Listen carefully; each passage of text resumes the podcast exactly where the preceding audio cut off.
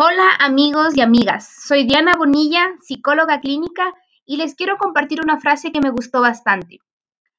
Perdonar es necesario para ser libre y vivir en paz. Para sonar tu corazón y liberarte de la amargura, mejor perdona y libérate. Pero recuerda, el perdón no te obliga a continuar con quien te lastima o quien no te ama, porque ser manso no implica necesariamente ser menso. Ramón Torres. Esto fue Diana Psico y Mente.